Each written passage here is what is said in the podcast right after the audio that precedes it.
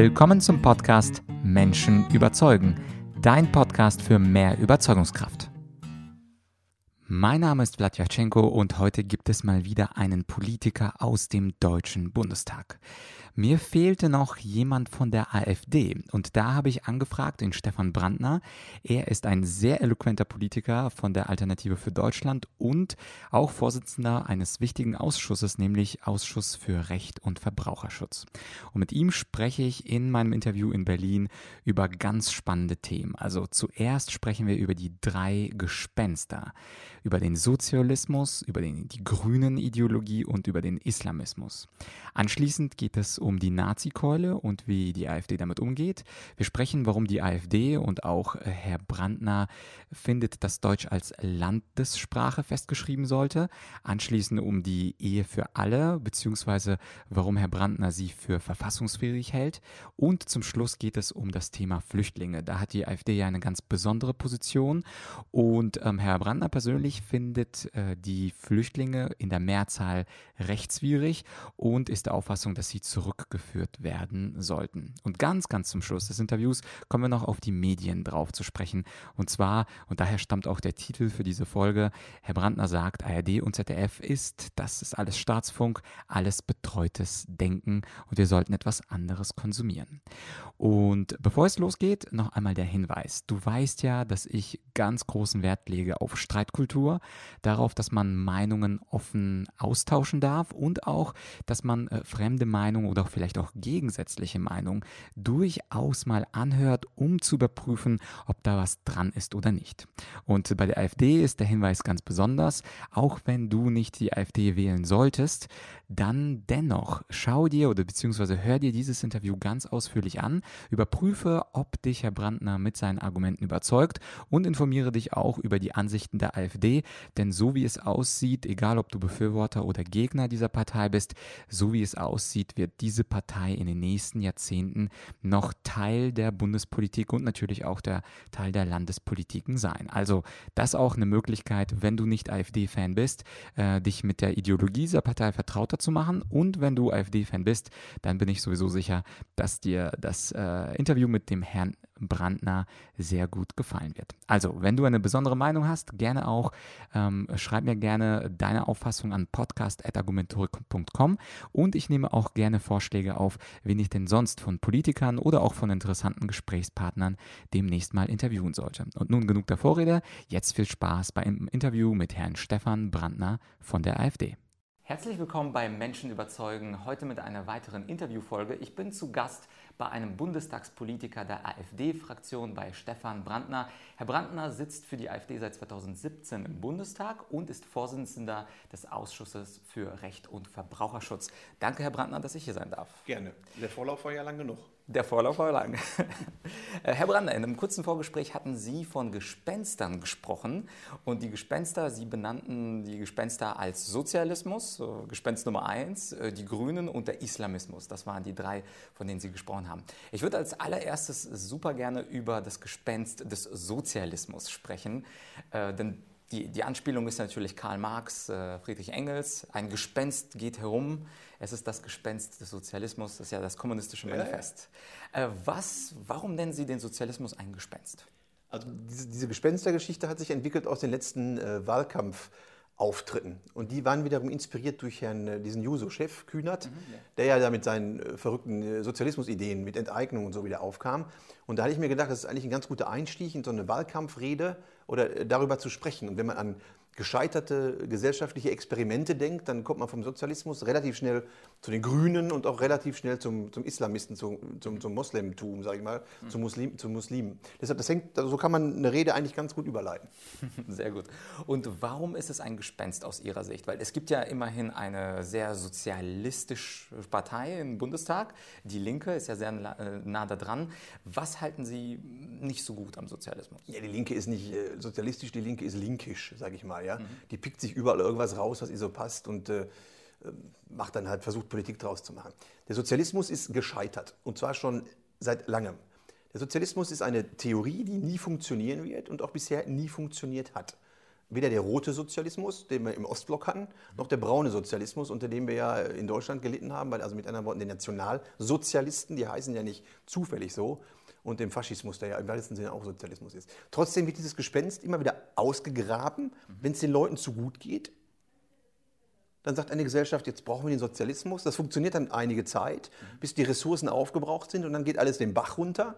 Und dann wird ja gesagt, ja, das war nicht der richtige Sozialismus, wir versuchen es nochmal. Das ist so ein seltsamer Kreislauf. Gucken Sie sich Venezuela an, eines der reichsten Länder dieser Erde, mehr Öl als Saudi-Arabien und da wird das Öl knapp. Ich weiß nicht, ob Sie diesen Witz kennen, wenn man in der, in der Sahara den Sozialismus einführt, ist bald der Sand knapp. Ich dachte immer, so eine platte Sache, aber es ist wirklich so. Ne? In Venezuela haben Sozialismus, da ist das Öl knapp. Also es funktioniert nicht und wird trotzdem immer wieder er steht immer wieder auf, kurzzeitig. Und äh, gibt es aus Ihrer Sicht so ganz konkrete Dinge, also ganz konkrete sozialistische Programme oder auch äh, Realitäten, die heute abgeschafft gehören? Weil man könnte ja argumentieren, dass Deutschland in gewisser Weise sozialistisch ist. Also wenn man Karl Marx fragen würde, leider können wir das heute nicht machen, er steht nicht mehr zur Verfügung. Aber diese Umverteilung durch die progressive Steuer könnte man durchaus leicht sozialistisch angehaucht äh, nennen, wo Leute, die besser verdienen, etwas mehr zahlen und teilweise das Vermögen umverteilt wird. ja, das, das, ist sozial und nicht sozialistisch. Also Karl Marx ist tot, Gott sei Dank schon lange, und seine Ideen auch. Der Sozialismus ist eine verbrecherische Ideologie. Also ich weiß nicht, ob Sie die Zahlen kennen. 100 Millionen Tote mindestens gehen auf das äh, Konto des Sozialismus. Das habe ich nicht erfunden. Ich habe da hinten das Schwarzbuch des Kommunismus, also Buch stehen. Haben Sie das mal gelesen? Mhm, Vorwort von Joachim Gauck, mindestens 100 Millionen Tote. Also für mich ist es völlig inakzeptabel, auch nur ansatzweise so eine Ideologie zu vertreten. Ich verstehe es nicht. Das, was Sie gesagt haben, sind soziale Maßnahmen, dass stärkere Schultern natürlich mehr tragen können als schwächere, dass man dafür sorgt in der Krankenversicherung, dass kranke Leute äh, unterstützt werden von Gesunden. Das ist eine völlig menschliche Angelegenheit, damit hat mit Sozialismus aber nichts zu tun. Das heißt also, wenn Sie sagen, die äh, Linke ist linkisch und gar nicht sozialistisch, dann gibt es doch gar kein Problem im Bundestag, oder? Dann gibt es ja gar keine sozialistische Partei. In diesem, in diesem Sinne gibt es sie äh, nicht. Nein, da haben Sie recht. Das heißt also, es gibt eigentlich gar kein Problem. Es gibt linkspopulistische Parteien, dazu gehören, die, dazu gehören die Linken. Die SPD kann sich nicht so richtig entscheiden. Alle sind, sage ich mal, alle Parteien sind über den Schritt des Sozialen hinaus, aber sozialistisch in diesem Sinne gibt es Gott sei Dank keine, weil es wäre ja dann mehr oder weniger verbrecherisch sozialistisch. Ja. Na gut, dann gehen wir zum zweiten Gespenst. Da haben wir geklärt, das erste ist ja nicht so richtig da. Das grüne Gespenst, was meinen Sie damit? Warum das, ist das ein Gespenst? Ja, das grüne Gespenst lebt komischerweise immer noch. Okay. Äh, wird angeblich, wenn man den Umfragen glaubt, größer zurzeit und mal wieder kleiner und so. Mhm. Aber auch die Grünen sind so ein Klassiker. Wie der Sozialismus sind auch die Grünen gescheitert. Mhm. Die Grünen, seitdem es sie gibt, haben ein Programm, was auf Angst beruht, Angst vom Baumsterben, Angst vom Atomkrieg, Angst mhm. vor FCKW, Angst davor, dass Öl zu Ende ist. Jetzt haben wir die Angst vom Artensterben, vom Bienensterben, vom Insektensterben, Angst vor Strom. Ähm, die haben vor allem Angst. Also die treiben eine Angstsau nach der anderen durchs Dorf. Mhm. Und die Grünen sind in jeder, bei jeder Angst gescheitert. Also inhaltlich hatten die Grünen noch nie recht. Weder gab es die Weltuntergang durch Atomkrieg, noch durch Atomkraft, noch haben wir ein FTKW-Problem. Der Klimawandel, der ist seit vier Milliarden Jahren da, da hat der Mensch nichts mit zu tun. Wir sind auch nicht an äh, Gammelfleisch gestorben und an irgendwelchen giftigen Eiern und an irgendwelchen Sachen. Also die Grünen lagen immer falsch.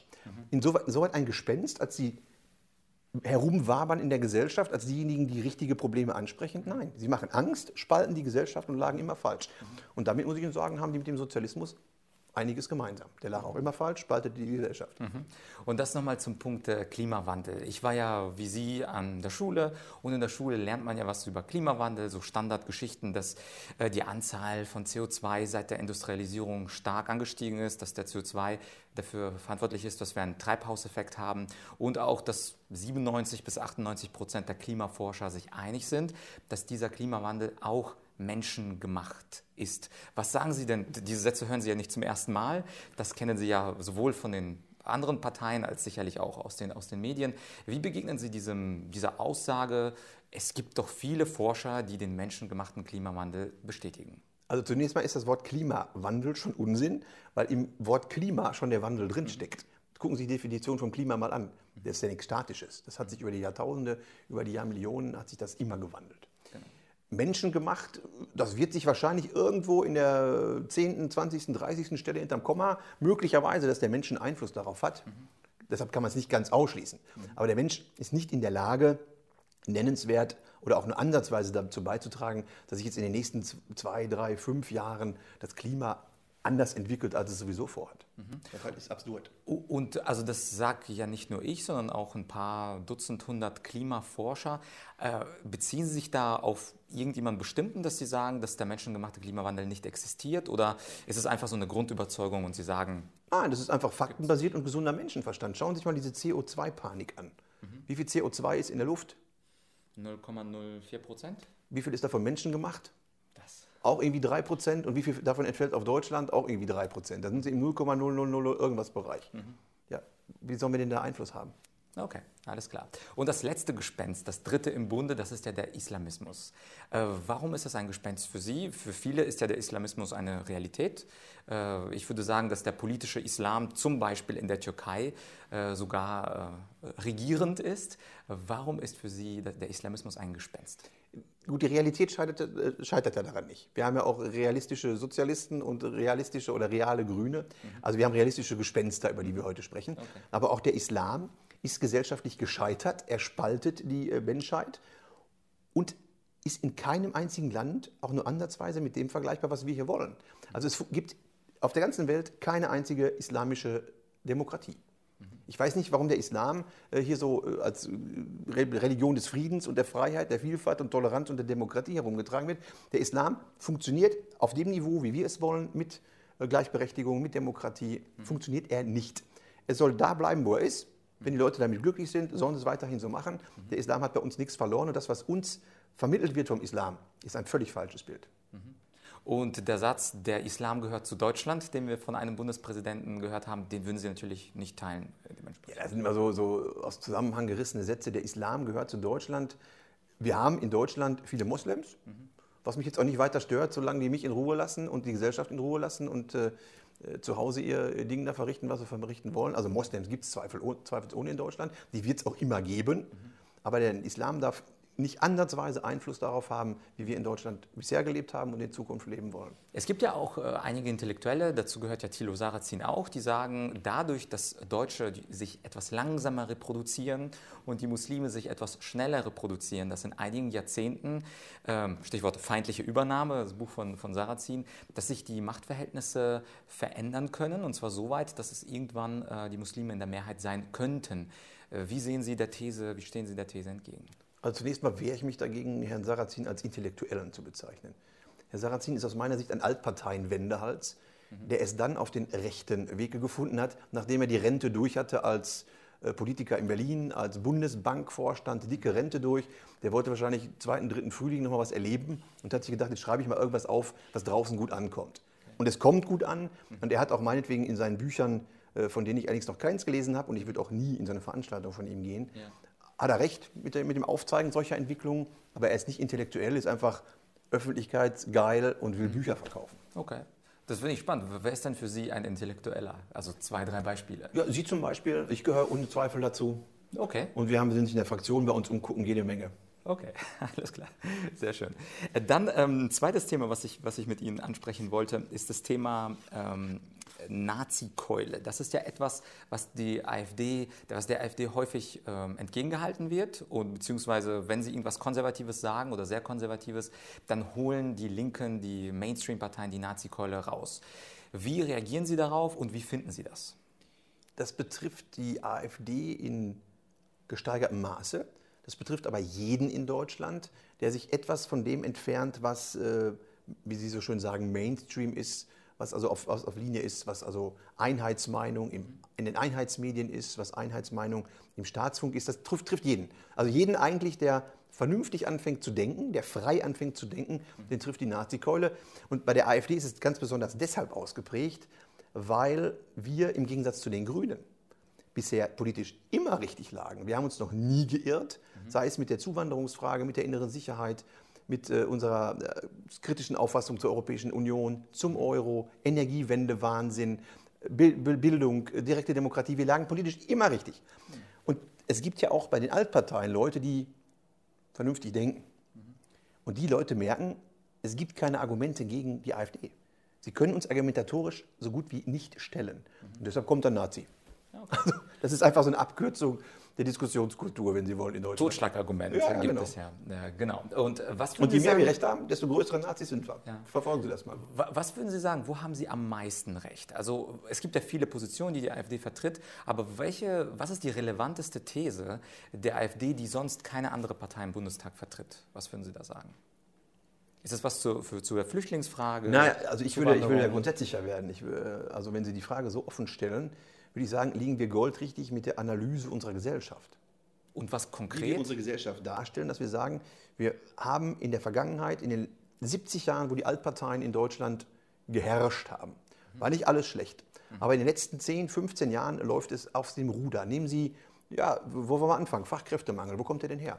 Der kommt aus einer völlig verkorksten Bildungspolitik, mhm. sodass sie Schüler auf die Straße lassen. Ähm, am Ende, die können nicht rechnen, die können nicht schreiben, die können vielleicht debattieren und ihren Namen tanzen. Und das war es dann. Und dann schreie ich, äh, wir haben keine Fachkräfte und wir müssen Leute reinholen, um diesen Fachkräftemangel zu beseitigen. Also die gesellschaftliche Analyse ist zunächst mal wichtig, um daraus dann politisch was zu machen. Daraus folgt dann auch, dass Sie sagen, wir müssen unsere Gesellschaft so homogen halten wie, möglich. Das schließt eine massenhafte, millionenfache Zuwanderung schlicht und ergreifend aus. Das wird eine Gesellschaft nicht verkraften.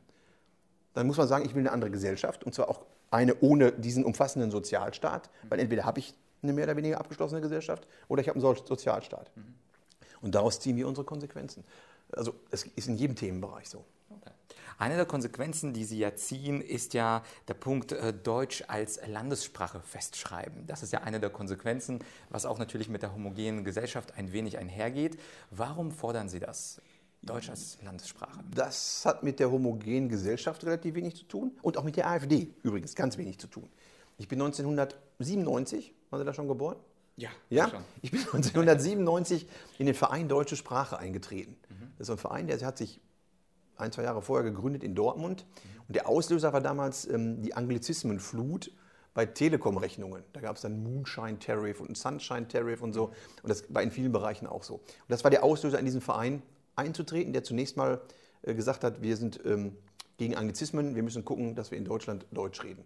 Und dieser Verein hat sich schon sehr frühzeitig auf die Fahnen geschrieben, ähm, Deutsch ins Grundgesetz. Also die Landessprache in Deutschland ist Deutsch. Das soll in Artikel 20 rein. Mhm. Und das deckt sich aber auch mit dem AfD-Programm.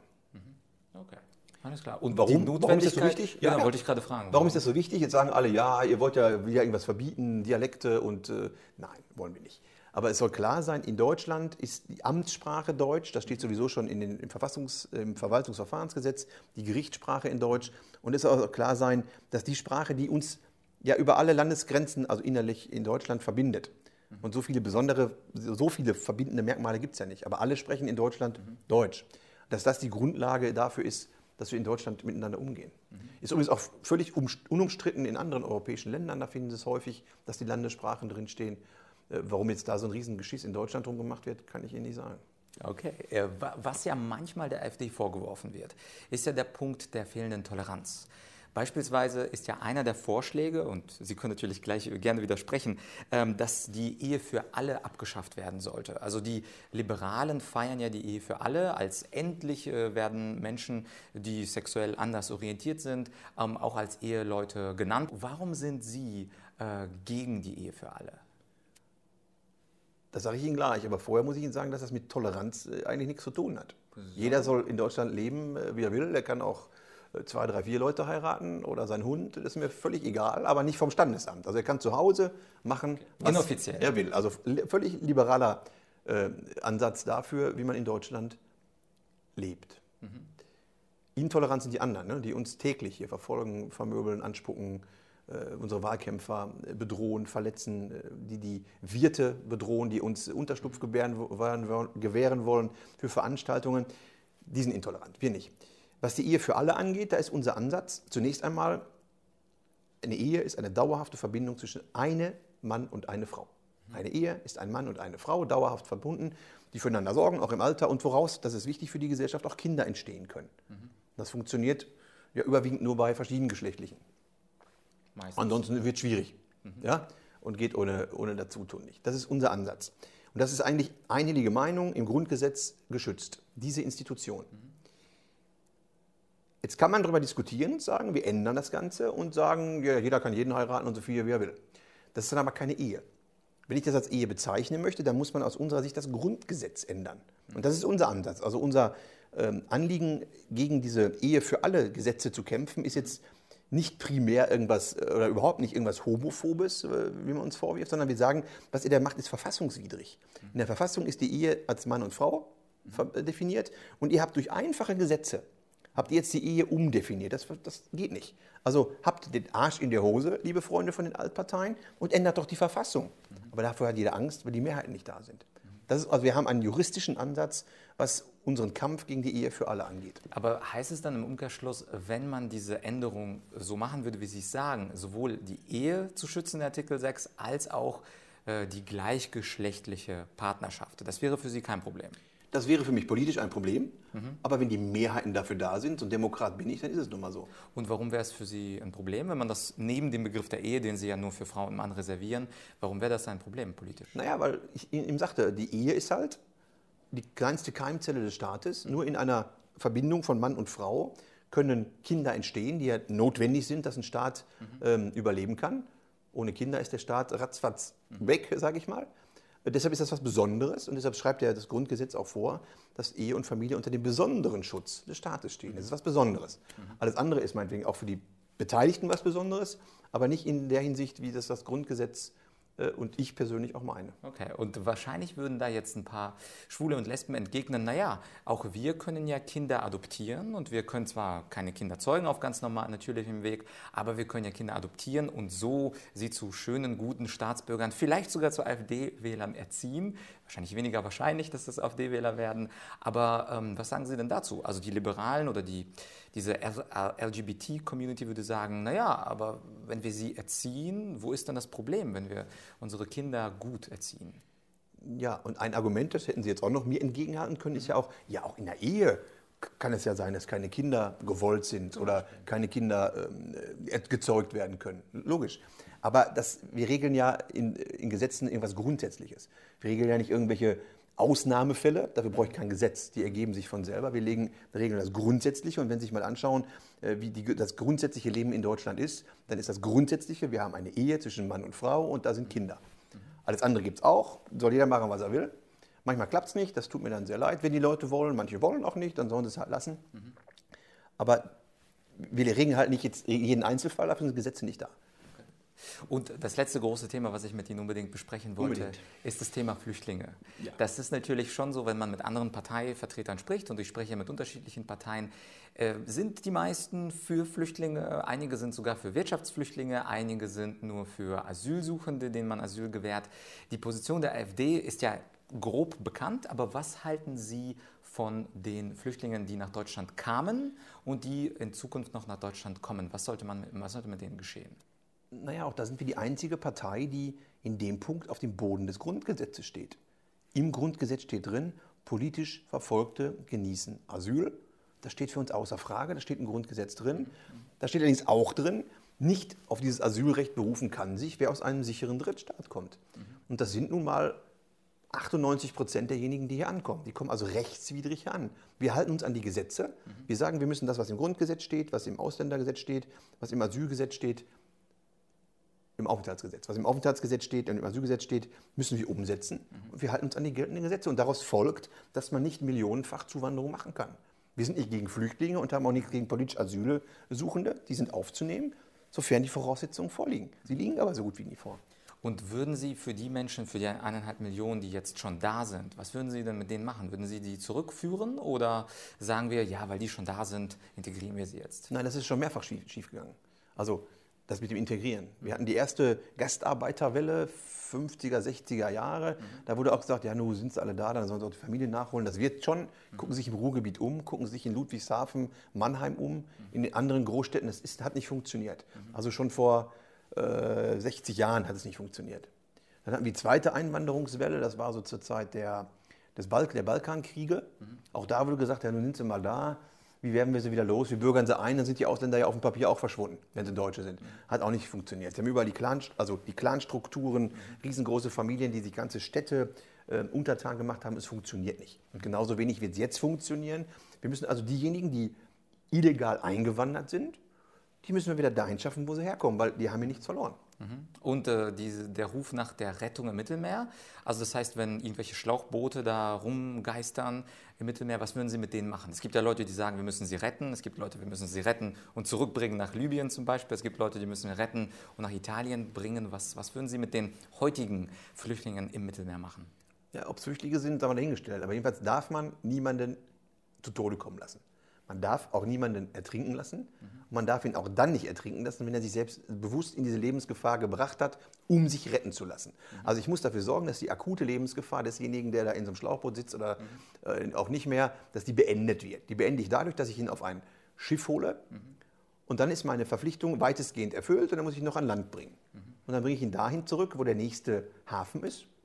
Und da wird man sehen, wo ich ihn aufgegriffen habe. Da bringe ich ihn dann hin. Andersrum wird übrigens ein Schuh draus, wenn man sagt, genauso werden wir verfahren, wie ich das gerade geschildert habe, dann werden natürlich auch die Flüchtlingswellen nachlassen. Australien hat es vorgemacht. Die haben gesagt, wir lassen keinen mehr rein, wir retten meinetwegen noch, aber wir bringen euch auf die nächste Insel. Und das Thema hat sich dann erledigt. Also mit anderen Worten, der, den Anreiz, den die Altparteien hier in Deutschland geschaffen haben, der ist dafür verantwortlich, dass Tausende im Mittelmeer zu Tode kommen, nicht wir. Und zum aller, als allerletzte Frage hätte Die Sonne ich, geht auf, merken Sie das? Ja, plötzlich. Vielleicht Zufall, vielleicht nicht. Äh, die letzte Sache, stellen Sie sich vor, Sie hätten äh, zwei Minuten Sendezeit. Und zwar zum Beispiel bei der Tagesschau oder irgendwo ähm, in den übrigens öffentlich-rechtlichen und natürlich auch in Privatsendern. Und Sie könnten eine oder zwei Botschaften den Menschen mitteilen und alle würden Sie zufällig in meinem Gedankenexperiment, alle würden Sie hören können. Was würden Sie den Menschen sagen? Also eingangs sagten Sie mir, ich hätte eine Minute Sendezeit. Jetzt habe ich schon zwei. Sie können gerne zwei haben. Nein, also so lange wird das gar nicht sein. Ich würde, den, ich würde es nutzen, die Reichweite der Tagesschau würde ich dafür nutzen, den Leuten zu sagen, Leute, guckt nicht nur die Tagesschau, guckt meinetwegen auch die Heute-Sendung. Äh, das ist aber alles Staatsfunk, das ist alles nicht freiheitliches Denken, das ist betreutes Denken, was da ausgestrahlt wird. Guckt euch mit offenen Augen die Realität draußen an, fahrt auch mal in andere Städte, schaut euch die an und schaut euch vor allem in den sozialen Medien um.